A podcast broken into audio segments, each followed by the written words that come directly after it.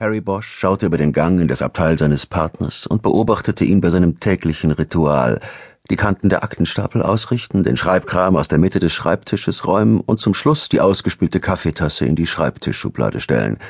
Bosch sah auf die Uhr. Es war erst zwanzig vor vier.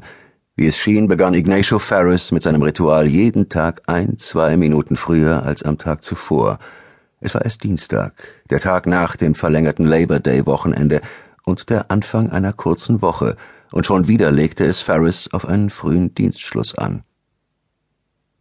Eingeleitet wurde das Ritual immer von einem Anruf von zu Hause. Dort wartete eine Ehefrau mit einem kleinen Kind und neugeborenen Zwillingen.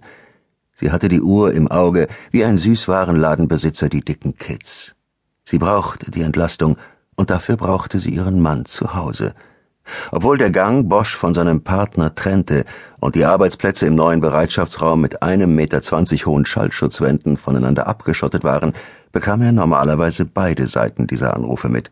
Sie begannen immer mit Wann kommst du nach Hause? Als an Ferris Arbeitsplatz alles seine Ordnung hatte, schaute er zu Bosch herüber.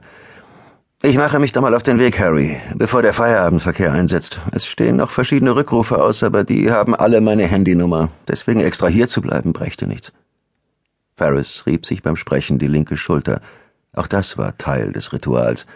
Damit erinnerte er Bosch unausgesprochen daran, dass er an dieser Stelle vor zwei Jahren eine Kugel abbekommen und sich den frühen Dienstschluss verdient hatte.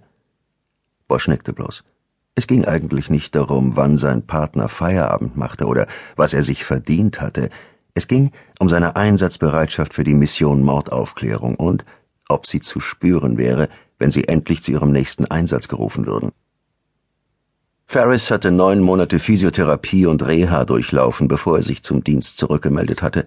Allerdings war er in dem Jahr, das seitdem vergangen war, seinen Aufgaben als Ermittler mit einem Widerstreben nachgekommen, für das Bosch zusehends weniger Verständnis aufbrachte.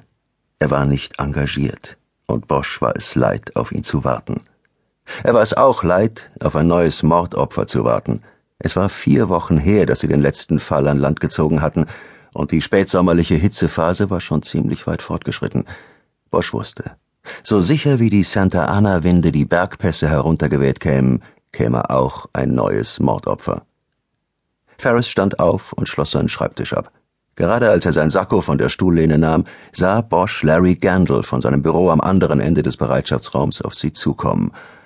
Als der Ranghöhere der beiden Partner hatte sich Bosch sein Abteil als erster aussuchen dürfen, als die Robbery Homicide Division einen Monat zuvor aus dem maroden Parker Center in das neue Police Administration Building umgezogen war